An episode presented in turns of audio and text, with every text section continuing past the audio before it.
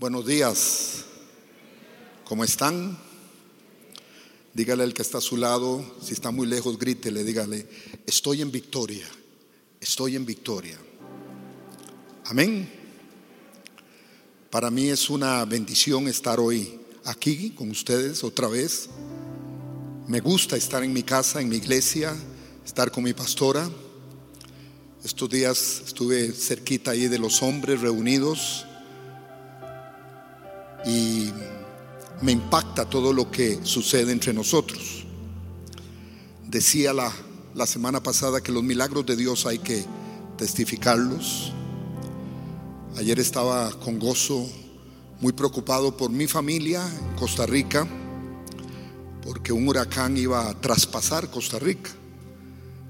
Imagínese usted que Costa Rica es del tamaño de Michoacán. Cabemos 42 veces en México, creo que es así de acuerdo a nuestros kilómetros cuadrados. Y este huracán iba a pasar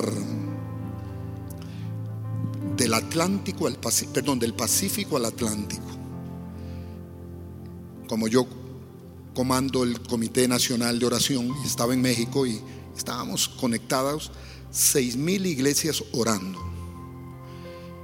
La NASA dio un informe en estos días que no sabe qué fue lo que pasó porque nada pasó. Hubieron lluvias, pero lo que se, cuando una, un, un estrecho es de 500 kilómetros tal vez, de mar a mar, y ese ciclón medía mil kilómetros, nos tragaba totalmente, pero Dios se glorificó. La NASA dijo, no sabemos qué pasó. Yo sí sé, ¿cuántos saben? El poderoso de Israel estaba ahí, estábamos unidos. Y testifico eso porque yo pensaba en mi esposa, estaba solita y vivimos en el campo y solita ahí ella y yo la monitoreaba por las cámaras que tengo y yo decía, qué raro, ya era el momento de la devastación y nada ocurrió. Ese es el Dios nuestro. Amén. Hoy quiero compartir un tema, quiero bendecir a la iglesia CBL presencialmente, los que estamos aquí, y bendecir a todas las personas, como decía mi hermano Luis, a todas las personas por las redes que nos están viendo. No sabemos en qué parte del mundo nos pueden estar escuchando una palabra y una palabra en un momento especial va a ser el milagro que usted necesita y le decimos a todos los que están ahí, con el Internet no sabemos hasta dónde estamos llegando, tal vez hasta Marte y Plutón, y se están convirtiendo allá algunos de los, yo creo que puedan haber. La Biblia dice, ¿quién es el hombre para que tú lo visites? O sea, que nos visitó a nosotros. No sé si habrán otros seres en otros planetas, pero visitó al hombre. Diga, gracias por visitarnos. El poderoso Dios nos visitó. El tema de hoy aunque es un tema que naturalmente domino, pero naturalmente yo puedo dominar el tema de la economía por ser economista retirado ya hace muchos años y para entrar al ministerio directamente. Pero fue mi profesión, fueron mi estudio, fue todo en lo que me capacité. Pero hay un momento en que nosotros tenemos que hablar de finanzas. La pastora no me lo pidió para que usted sepa, si no es el tema de hoy. Hay tantos temas lindos en la palabra. La palabra financiera hoy en la iglesia ha sido muy manipulada, muy fuerte.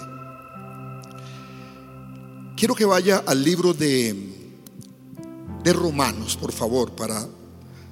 He venido más que todo a darles unos, unos consejos y a declarar al final de la reunión que los billetes del norte, del sur, del este y del oeste te alcanzarán. Para el que levanta la mano dice amén, el otro se queda así, porque todo en el reino de Dios es actitud. ¿Cuántos necesitan billete? Dígale que está a su lado, el billete no es malo, es bendición de Dios. El tema se llama, y lo, he tenido que dividir en dos, en esta reunión y en la segunda reunión, ¿por qué Dios me quiere bendecir financieramente? ¿Por qué? Con signo de pregunta, directamente. La palabra dice en el libro de Romanos, muy conocida, Romanos es la catedral de la doctrina del Evangelio, la catedral de la, de la enseñanza de nosotros los protestantes, que venimos desde Martín Lutero para acá. Pablo nos organizó la iglesia en todas sus cartas. Y en este verso que lo hemos, estos versos que han sido la confesión de muchos de nosotros, dice el verso 8 del capítulo 10. Mas, ¿qué dice? Cerca de ti está la palabra en tu boca y en tu corazón. Esta es la palabra de fe que predicamos. Que si confesares con tu boca que Jesús es el Señor y creyeres en tu corazón que Dios le levantó de los muertos, serás salvo. Diga conmigo, seré salvo. Dice porque con el corazón, verso 10, se cree para justicia, pero con la boca se confiesa para salvación. Estudiando un poquito y penetrando un poquito en todo lo que es em, la palabra salvo, la palabra salvo significa completo, completo. El panorama general que tiene esta salvación va más allá solamente de ser salvo y ir al cielo y ya no al infierno. La palabra salvación, que significa sozo en griego, es que cuando tú vienes a Cristo tú eres completo, completo.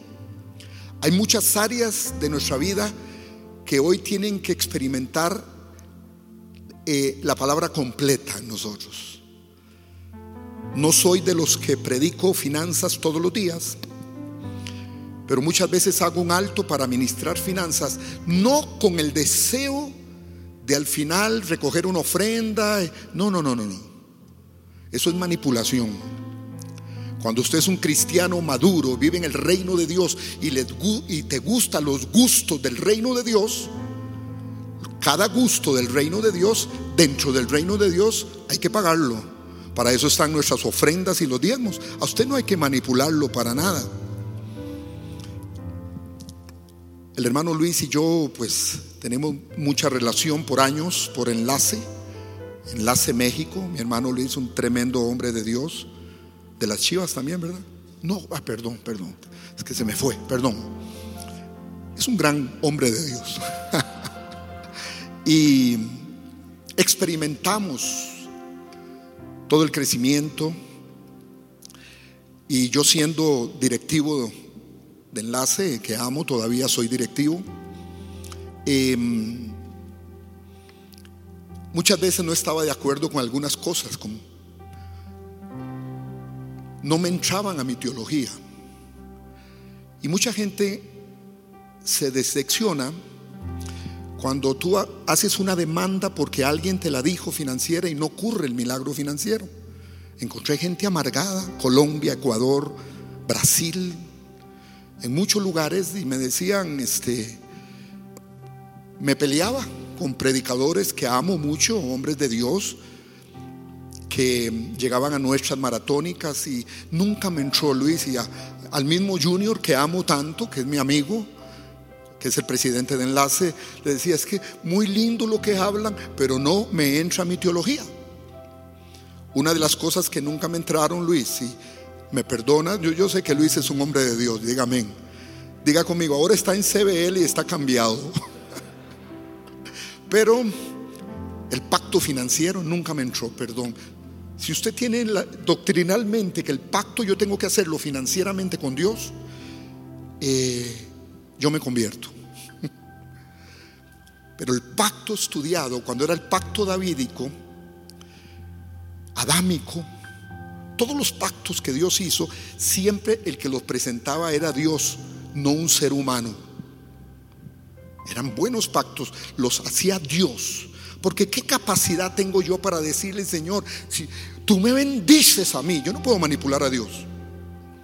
No, Dios me bendijo. ¿Y cuántos están bendecidos? Pero el pacto provienen los, los pactos bíblicos siempre eran de Dios hacia abajo, no de abajo hacia arriba. Entonces no me entró que yo sabía que tenía que sembrar, sé que tengo que diezmar porque no quiero robarle a Dios. Sé que hay votos que hacemos, que son bíblicos, pero me costó mucho eso. Les cuento como una historia porque visito las naciones y hoy quiero hacerlo como enseñanza, tal vez menos como predicación. Al final sí quiero desatar para el que levanta la mano otra vez, que los billetes lo alcanzarán. Lo alcanzarán en el nombre de Jesús. Pero ¿por qué me van a alcanzar? ¿Por qué Dios me quiere bendecir? ¿Por qué? Hay tres, podemos decir, doctrinas teológicas acerca de las finanzas. Existen tres en toda la iglesia del mundo en este tiempo. La número uno es una tendencia también cristiana y la hacen.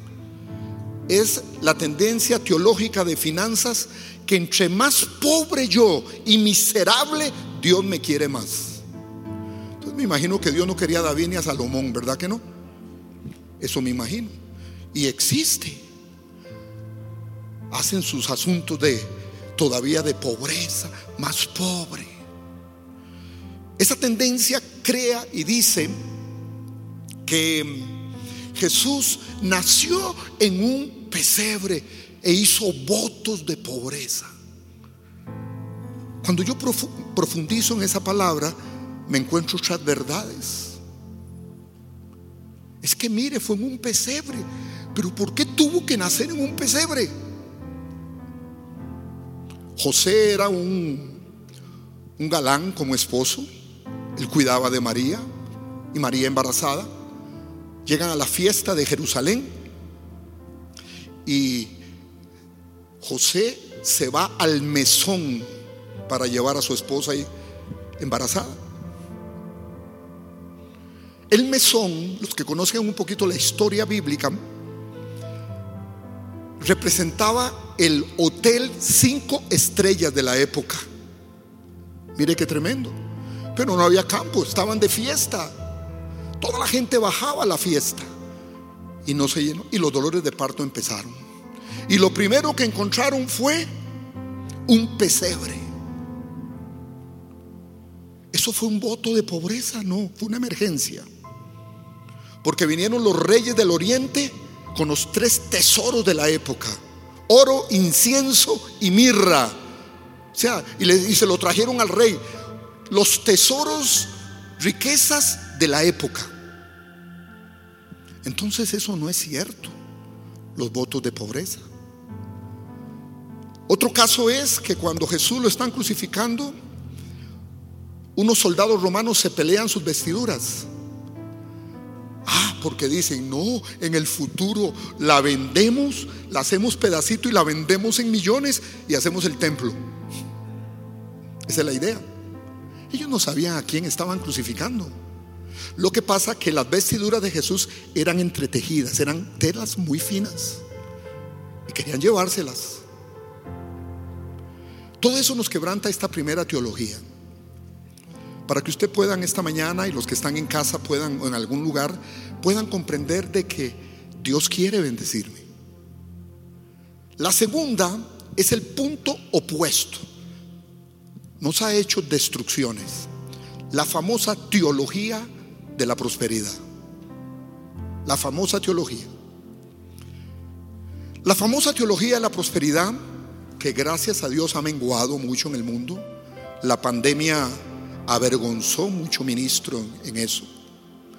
Pero entre mejor estás tú financieramente, Dios está contigo. Mejores gustos, mejores carros. Dios quiere bendecirte con mejores carros. Pero eso no te da capacidad de un aumento espiritual que tú tengas más que otro. Pablo era un hombre muy nivelado. Sé vivir humildemente, dice. Sé tener en abundancia pero en todo he sido enseñado. Las vacas gordas y flacas nos han ocurrido. ¿Qué pasa te dan una tendencia a ti, cuando las vacas y tienes sabiduría de Dios son difíciles, le dice, Señor, cuando vengan las buenas, se va a encontrar las buenas con un buen administrador financiero. Y eso es lo que quiero decir. Dios no produce sus finanzas sobre gente que no sabe administrar sus finanzas. Y no tiene que ser grande. No tiene que ser muchas finanzas. ¿Cuánta gente usted lo ve con influencia de finanzas y andan en carreras financieras todos los días? Dicen un chiste y decía mi abuelo, a cada santo le deben una misa. Sí, tenían ese dicho. Creo una central, la teología central que creo que Dios, como dice Primera de Juan, Dios quiere bendecirte en todo, así como prospera tu alma. Pero que también sepas administrar las finanzas que Dios te va a dar. Me gusta esa. Señor, dame y voy a administrar. Quiero ser un buen administrador. En el nombre de Jesús. Yo tuve un ejemplo hace algunos años, mi hermano, único hermano, ya está con el Señor, un gran, este, eh, millonario en cuanto a bienes, pero nunca comprendió la buena administración. Tenía negocios y, creían, mire lo que creía él, que todo lo que entraba era ganancia. Nunca pudo procesar los costos de ingresos, los gastos de ingresos para llegar a una utilidad neta. Él creía que la utilidad bruta era el ingreso de él y todo lo echó a perder. Yo podía ganar hace 15 años, un ejemplo, el 3% de lo que él ganaba. Y yo vivía bien. Y cada mes me pedía prestado. Y lo más tremendo era que lo amo tanto que yo le daba. Mire qué tremendo. Teniendo un 3% del ingreso de él. Entonces la situación no es un problema financiero, es un problema administrativo. Y los que conocemos un poquito la administración pública y todo, sabemos que es necesaria. Y sabemos que Dios es un administrador. Me gusta hablar de realidades de la iglesia de hoy. Mi esposa y yo somos consejeros matrimoniales y nos vienen casos. La estadística en mi país es que el 70% de los divorcios su origen es finanzas. Porque con hambre se cuesta más. El amor con hambre no dura. El romanticismo no dura. Y le voy a hacer una eh, simplificación el día de hoy de algunos casos que hemos tenido nunca en el mundo. Vea un caso de cristianos. Primer caso. Consejero, amo a mi esposo. Soy ministro del Evangelio, ella dice ministra, hablo lenguas, danzo, cuando me tocan caigo para atrás, ocho días caigo hacia un lado, ¿sí? Está bonito, ¿verdad? Sí, porque yo digo, ¿saben? En República Dominicana me caen para el lado cuando los ministros. En África me acuerdo que oraba y se venían para adelante. Entonces, tranquilo, usted escoge cómo se viene. Esa es la escogencia. Pero es esta mujer. Pero el matrimonio es un infierno por el asunto financiero. Y somos cristianos, somos líderes. Segundo caso. Les estoy hablando, iglesia, de realidades, de lo, de lo que es nuestra realidad, el reino de Dios, la iglesia de Jesucristo general. Consejero, toda la separación de nosotros empezó con las tarjetas de crédito. Nos, nos, desbocamos. Ayúdeme. No sé a cuántos de ustedes les llega tarjetas de crédito todos los días. Los bancos. Mire, aquí está. Usted ha sido beneficiado. Y aquí te vamos, y uno se siente bonito, que el banco me mande la tarjeta. Yo le llamo la soga financiera. Apóstol, ¿usted tiene tarjeta de crédito? Sí. Pero no la uso, solo para emergencia. Uso la de débito. Si funciona o brinca, eso es lo que eres. La de débito diaria es lo que tú eres. Pero todo eso nos impresiona. Y son matrimonios, son familias que están cayendo dentro del contexto nuestro de hijos de Dios. No por culpa de Dios. Si tengo un pensamiento muy personal. Dios no va a invertir en nadie que no administra bien. Por más que venga cualquiera de ellos. Y aquí reciba la unción de prosperidad. Leas el Salmo 1, eso no funciona. Todo lo que haces prosperará, pero tiene que tener esta regla, esta regla y esta regla. Y todo lo que hagas prosperará. El libro de prosperidad, léaselo a partir de hoy en el, pasaje Salmo 1. Es el salmo de tu realidad. En nuestra economía, que es más fructífera mi economía. Sí, hermano, yo soy eh, eh, economista retirado. Y a veces amamos la, la economía secular. Yo le tengo ciertos defectos. Hace dos años nombraron a un joven muy bueno, un capaz. El, presidente no sabía qué hacer, el antiguo presidente nuestro. Y lo trajeron porque era máster en economía, en finanzas de gobierno de Harvard. Y casi en un mes quiebra una nación. Y amo la economía. Pero hoy le quiero hablar de la economía divina que Dios ha establecido. La que dice que todo lo que hagas prosperará. Que hay que hablarla. Claro que sí. Nos quiere prósperos. Y hoy les voy a dar algunas ideas. ¿Por qué Dios nos quiere prósperos? Tercer consejo de cristianos. En el matrimonio se puede hablar de todo, pero de finanzas no, ya que empieza la tercera guerra mundial. Es, literalmente nos dijeron eso. Se puede hablar de todo. Pero eso crea el conflicto. Podemos estar enamorados, escuchando a los panchos.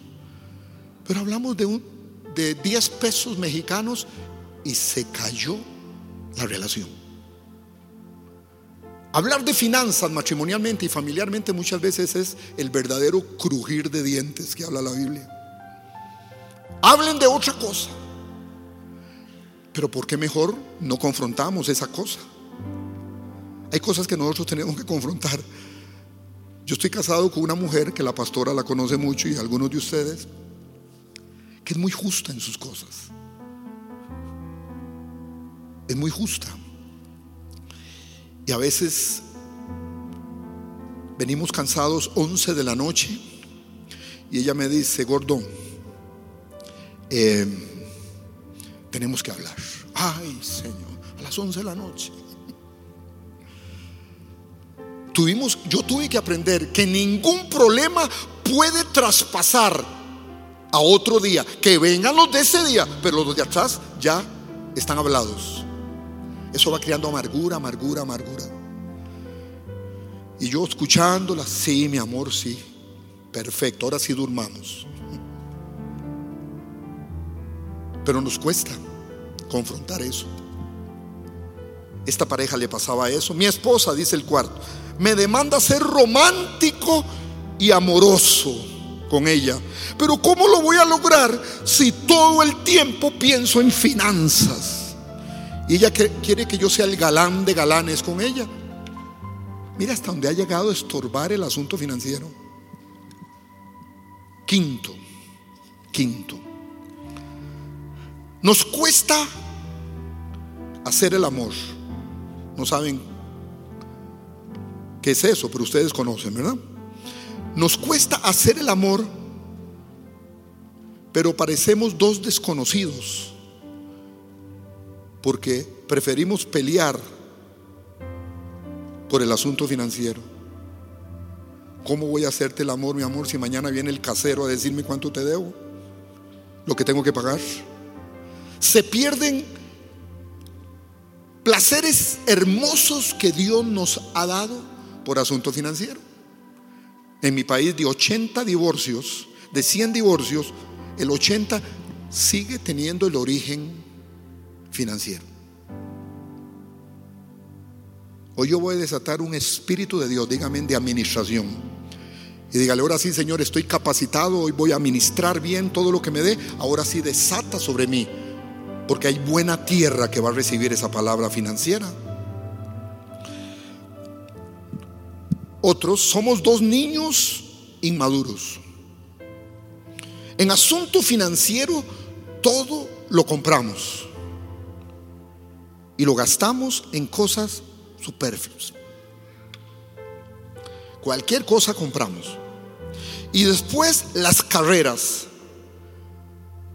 Consejero, ayúdenos porque no, no maduramos en lo económico. Siete, vamos de deuda en deuda. Yo creí que iban de victoria en victoria como dice la Biblia. Vamos de deuda en deuda, préstamo en préstamo, de corte de luz, corte de agua, teléfono, siempre. Siempre.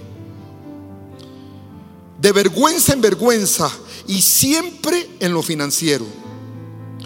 Toda la vida, dice esta pareja, ha sido así. Ha sido así. Mi esposo dice otro, nunca me dice cuánto gana. En realidad, su papá le enseñó así. Ustedes saben que nosotros tenemos que cortar mucho nuestros genes paternos y maternos. Yo lo tuve que hacer. Yo lo tuve que hacer. Papá me decía, nunca financieramente hagas algo. No compres, tenía un dicho, no compres ni pesos a 90 céntimos. Esa era una mente cerrada de mi padre. Ayer hablaba con la sexualidad fructífera en el matrimonio y le decía a ellos, cuando vamos a la cama con nuestra esposa, no crea que la intimidad es solo tú y tu esposa, son seis personas más. No, es una relación de seis personas. ¿Quiénes? Los padres del novio y los padres de la novia y todos los conflictos sexuales de ellos no nos dejan disfrutar la vida sexual. Porque tenemos prejuicios por canal materno y canal paterno. Yo tuve que romper maldiciones financieras. Toda mi familia, familia de mucho dinero, todo lo perdieron por alcoholismo y juego. Tú tienes que estudiar también asuntos financieros las herencias financieras de tu casa, de tu familia y romper. Esa es la habilidad que Dios nos da. Dame el discernimiento para ver qué es la maldición financiera que está tocando. Siempre nos ha pasado de pobreza en pobreza, pobreza, faltante financiero. Rómpela. Es la habilidad de romper la maldición. Tú eres salvo, pero la maldición se rompe confesando. Cuando tú disiernes, esto no me tocará. Esto no me tocará. Papito, le dije a mi papito un día, papito, voy a estudiar economía. Él viene en donde, aún teniendo, le dicen a los hijos, saca esa carrera, pero a ver qué puedes hacer tú. Y me introdujeron un guion, pero Cristo me liberó de ese guion. Cristo nos libera de guiones familiares por canal materno y paterno en el asunto financiero. Y hoy lo declaro en el nombre de Jesús. Yo todo feliz, eh, gané el premio de entrar a la, a la, Facultad de Economía de la Universidad de Costa Rica. Y papá me decía, a mí nadie me ayudó a mi carrera, a usted tampoco. Pero ya yo estaba en Cristo. Y hay algo que Dios nos ha dado. Cambió nuestra mentalidad. Cambia nuestra mentalidad. Cambia tu mente. Fue el primer mensaje de Jesús. Cambia tu mente. Arrepentidos porque el reino de los cielos se ha acercado. No es que tengo que estar arrepentido así. ¿Se acuerdan aquel pasaje del chavo? Y vuelve el perro arrepentido. Eso no es. La palabra arrepentido significa cambia tu mente para que mi reino se te acerque a cualquier área de tu vida. Pero cambia tu mente. El problema de nosotros es mental. Y tuve que vender pasteles, hasta cerveza vendí en estadios, cuidé carros, pero me mantuve en mi carrera. Pero el día que me gradué, ahí estaba mi papá, es mi hijo. Qué lindo. No, está bien, es mi papá, lo amo mucho. Pero a veces traemos esos patrones. Mis hijas empiezan ya a querer ser universitarias. Y cuando la primera que es Keren me dice, papi, quiero estudiar administración de empresas, se me vino el, el guion enviado por mi padre. Pues vaya, trabaje. No le dije, pero lo pensé. Gustavo, ¿qué te pasa? Si Pablo dice, vosotros tenéis la mente de Cristo. Le dije, sí, hija, tuve que cambiar mi patrón y lo sepulté. Y Keren sacó su carrera,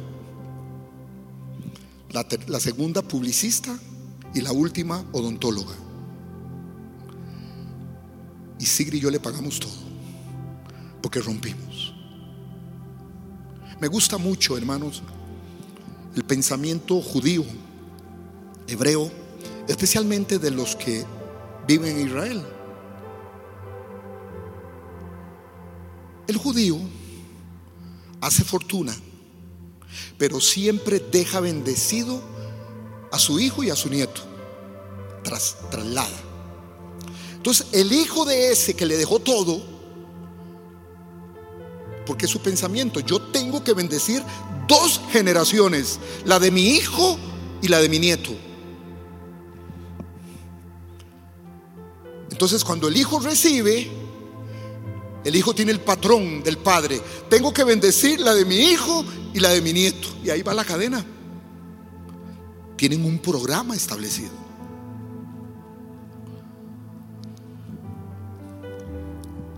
Dice, número 9, mi esposa, mire, mire qué crisis. Mi esposa es una gastona. Yo sé que en México no hay ninguna, eso es allá en Centroamérica nada más. Mi esposa es una gastona, ella era la princesita de su papá. Todo se lo daban. Pero yo no puedo. Me humilla y siempre me está comparando con su papá. Consejero, quiero huir ya de este matrimonio. No puedo. No puedo. El número 10 dice, somos la vergüenza de nuestros hijos por los pleitos financieros. Para ellos el hogar es un infierno. Se van de madrugada y vienen de madrugada para no vernos. No quieren vivir. No quiero vivir la vida de esa manera. Para mis hijos, por el asunto financiero, nuestro hogar no es hogar, porque hogar significa hoguera. ¿Qué es una hoguera? Algo que tú quieres que siempre ocurra. Yo le dije un día, gracias Señor, porque mis hijas se fueron de la casa, pero no querían irse, porque era calor. No es una casa fría de pleitos en la cual la hemos, la hemos hecho. Una cosa es mi casa y otra cosa es mi hogar. Pero cuando es frío, los hijos quieren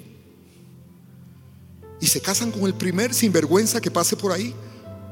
Porque tienen casa, tienen algo frío, edificio frío. No hay hoguera. Y yo les decía, ¿por qué lloran tanto? Es que nos vamos a separar. Y cada uno vive aparte y todo, pero pero hay que sembrar hogar, hoguera, calor, enseñanza para los tiempos que viene, óigalo bien, tienen que haber hogueras para el enfrentamiento que va a pasar la iglesia, el cristiano, en el mundo futuro.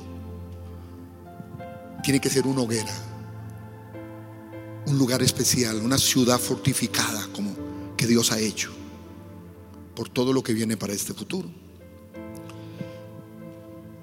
Los hijos quieren irse. Por favor, ayúdenos, dice otro. Somos bendecidos por Dios en finanzas, pero malos administradores. Y se han cerrado tantas cosas y hemos llegado mi esposa y yo a ser asaltantes y ladrones de Dios con sus diezmos. Hágase, qué gente esa.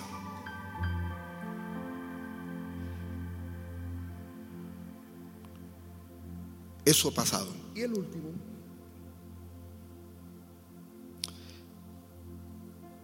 Por favor, ayúdenos y ore. Ayúdenos a hacer un presupuesto mensual.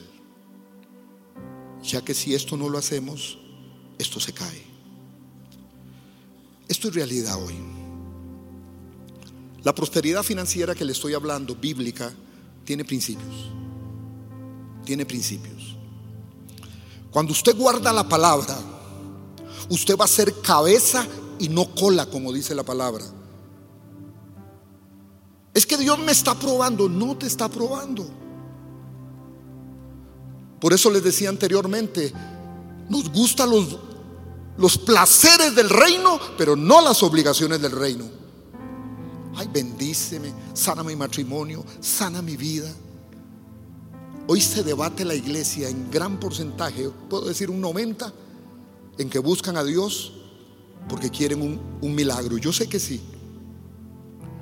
Pero qué lindo decirle al Señor, Señor, aquí estoy, no vengo por un milagro, nada más vengo porque estoy enamorado de ti, Señor, porque te deseo, porque te amo.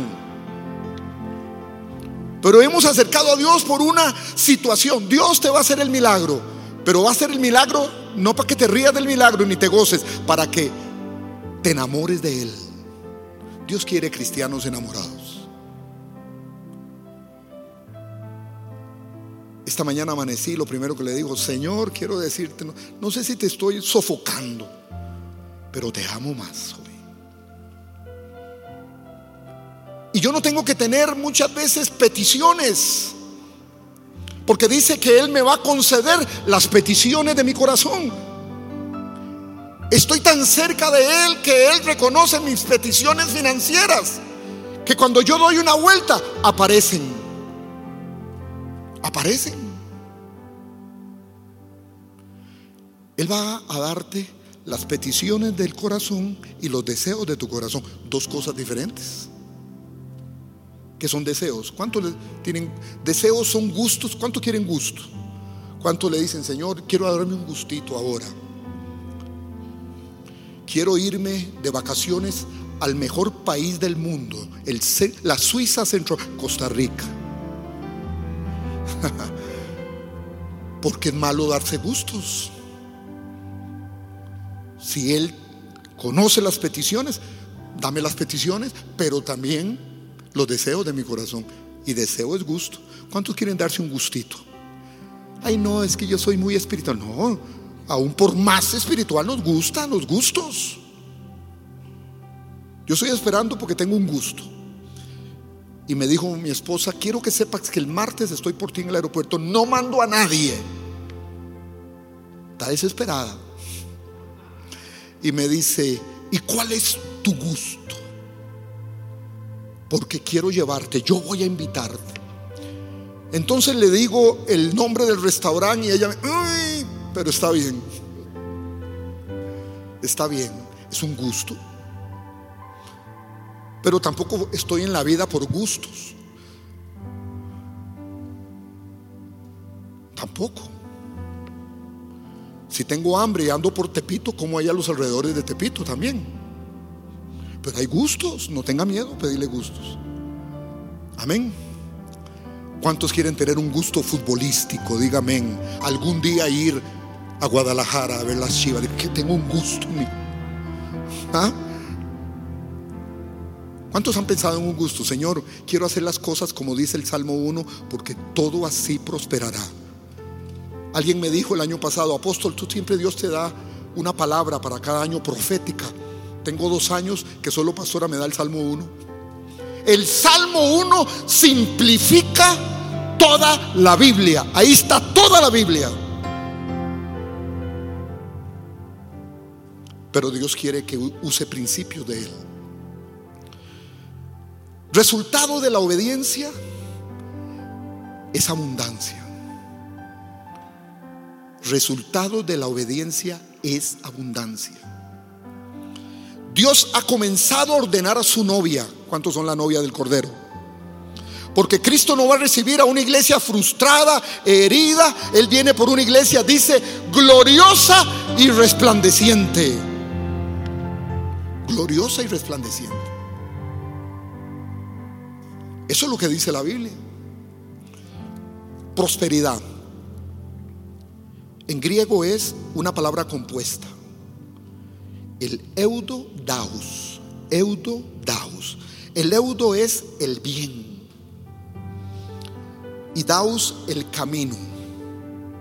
O sea que prosperidad significa el camino o la senda del bien. La prosperidad no se encierra en finanzas, es en todo el ciclo de tu vida.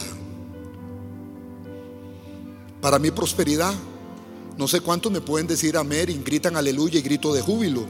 Para mí prosperidad, pastora, es tenerte a ti como pastora. Eso es prosperidad para mí. Solo para mí. Ah, prosperidad es tener una buena esposa, un buen esposo. Lo hemos calificado solamente en el área financiera, no. Por eso se llama el camino y la senda del bien, la palabra prosperidad. La prosperidad es el primer paso que Dios va a hacer en tu vida, pues el fin de Dios es la abundancia. Te voy a sobreabundar en todo. Amén. Pero haz esto, esto y esto. Pero te voy a sobreabundar en todo. Suena tan bonito los placeres del reino. Pero ¿cómo cuesta la obediencia? Y les voy a decir algo. El 99% de tu obediencia no es suficiente para Dios. El 99% de obediencia no es suficiente. Te quiere total. Te quiere total. Obediencia para la prosperidad y para la abundancia es nuestro accionar. ¿Qué tienes que ser tú para mantenerte bajo cielos financieros abiertos? Obediencia. No tienes que hacer otra cosa. Diablo te vas. Es más, yo nunca he visto, pero se hizo moda. Fuera el espíritu de mi ser. Suena bonito, pero no es bíblico. Espíritu de pobreza, por una puerta entraste, más por siete sales. No, no, no, no, no, no. Lo que esa persona necesita es obediencia. Sus ofrendas, diezmos, todo lo que usted da, no hace rico a Dios. Él es el dueño del oro y de la plata. Es obediencia. Cuando leemos Malaquías, nosotros los pastores siempre nos vamos al capítulo 3. Traer los diezmos al alfolí, allá y abriré las ventanas de los cielos hasta que sobreabunde. Es una promesa divina. Pero nunca han pensado que desde el capítulo 1 hasta el último capítulo de Malaquías hay un proceso. Cuando yo leo el capítulo 1 y 2, yo le pido perdón al Señor. ¿Cómo es posible que me traen a mí un sacrificio de una oveja ciega o de un becerro ciego o que le falte una pierna? Yo nunca había visto Dios, lea los Malaquías tan bravo como en el capítulo 1.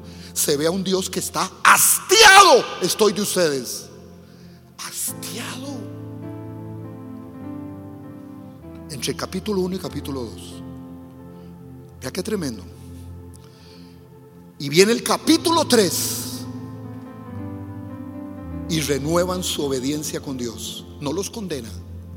Quiero que sepa usted que usted por no diezmar y no ofrendar, a usted nadie lo condena. Lo que pasa que va a andar cristiano, nacido de nuevo, poderoso, cae para atrás, canta, hace cosas muy lindas, pero sin cielos abiertos. Vas a estar cuando ya se pase lista. Eres salvo eternamente, pero sin cielos abiertos. ¿Cuántos quieren pasar hoy a cielos abiertos? que todo lo que haga prospere, matrimonialmente, familiarmente. Entonces, no los condena. Se escribe el, el capítulo 3 y ellos reaccionan positivamente. Y mire lo que hace el ser obediente a Dios en Malaquías 4. Haré volver el corazón de los padres a los hijos y el corazón de los hijos a los padres. Algo que menospreciábamos, que era obedecer financieramente, trajo la, restauración familiar y matrimonial que estaba rota. Así termina Malaquías, precioso. Los últimos pasajes. Haré volver el corazón de los hijos, los padres y el de los padres a los hijos. Haré volver el corazón de la esposa al esposo y del esposo a la esposa. Restaurará la familia con una sola demanda que hace en el capítulo 3. Pero empieza enojado. Eso es lo que siente. ¿Por qué te presentas así a mí? Le dice en los dos capítulos iniciales. ¿Por qué te presentas a mí así?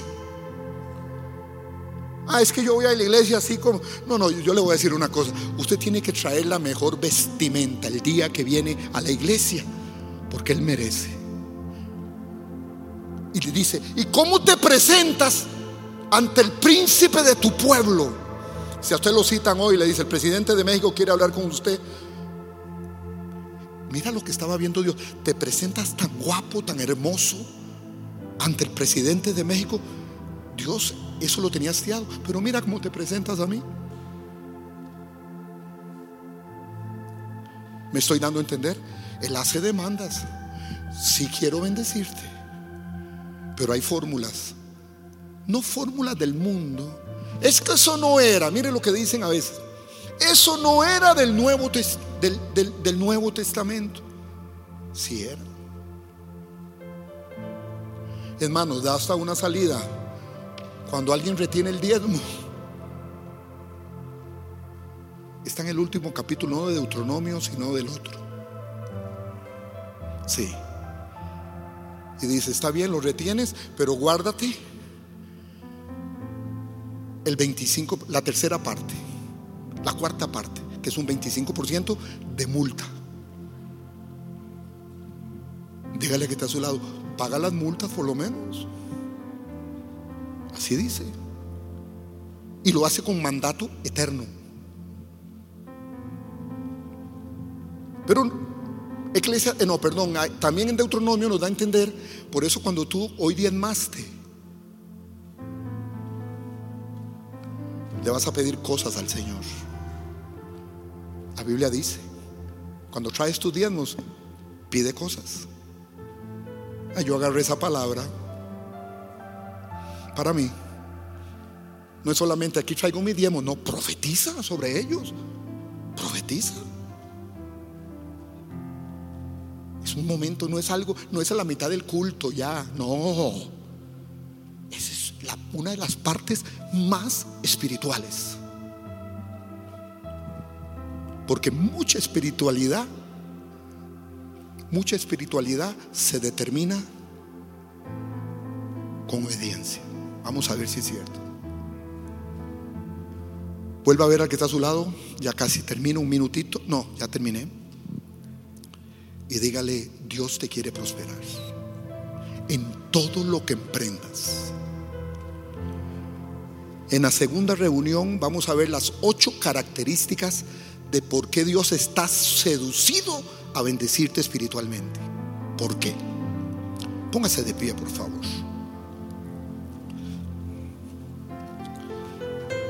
Dígale, Señor, levante sus manos sana cualquier enfermedad financiera que tenga en este momento. Padre, hoy te damos gracias por estar aquí, Señor. tú quieres bendecirnos. Somos el real sacerdocio tuyo. Somos los representantes de un Dios dador. Porque el ADN de cualquier cristiano hoy o cristiana es que son dadivosos. Si tienen el ADN de Dios. Porque Dios es un Dios que da. Por eso dice, porque de tal manera amó Dios al mundo que dio, que dio. Quiere decir que Dios es dadivoso. ¿Y quién más nosotros, sus hijos y sus hijas, que tenemos el ADN del dar? En el nombre de Jesús, yo desato, Padre, negocios nuevos para crecimiento de sus empresas, crecimiento familiar, Padre. Hoy desato como hijo de esta casa, CBL, las finanzas del norte, del sur, del este y del oeste nunca escasearán en este lugar. En el nombre de Jesús. Padre, gracias. Amén y amén. Baja tus manos así, cierra tus ojos, por favor. El inicio de la prosperidad financiera es una relación con Dios. Cierran tus ojos. Aquí no habemos espectadores, sino gente que, que amamos. Si usted está aquí por primera vez y nunca ha recibido a Cristo, levante su mano, por favor. Ese es el inicio. Iniciar con Él es prosperidad. Que pueda levantar la mano, yo quiero verlos, que nunca ha hecho la oración que te hace hijo. No criatura, sino hijo. ¿Habrá alguna persona? Aquí hay una. Muy bien. ¿Alguien más? Sí, ¿alguien más que levanta su mano? Amén. Todos los que estamos somos hijos de Dios. Hemos recibido a Cristo, que es el, el pacto que Dios hizo con nosotros, la cruz del Calvario. Mi hermana levantó la mano allá, sí, hágame así. Venga, quiero orar por ti. Ven, ven, ven. Aquí pura gente, que todos somos amigos, ¿verdad que sí? Diga gloria a Dios. Démosle un aplauso a ella, bien fuerte. No hay nada más lindo, hermanos, que estar en una reunión que alguien se encuentra con Jesús. Yo sigo llorando por eso, pastora, cuando alguien es salvo. Ahí hay otras, qué lindo. Gloria a Dios. Y de los Dodgers, yo soy yankee, pero te amo yo. Gloria a Dios. Quiero que se acerquen aquí, que me vean, no, no. De lejos habían visto que me veía feo y de cerca más feo.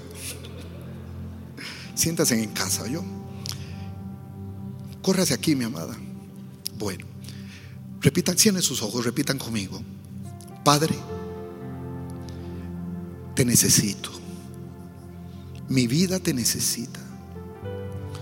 Hoy vengo a ti, Señor Jesús.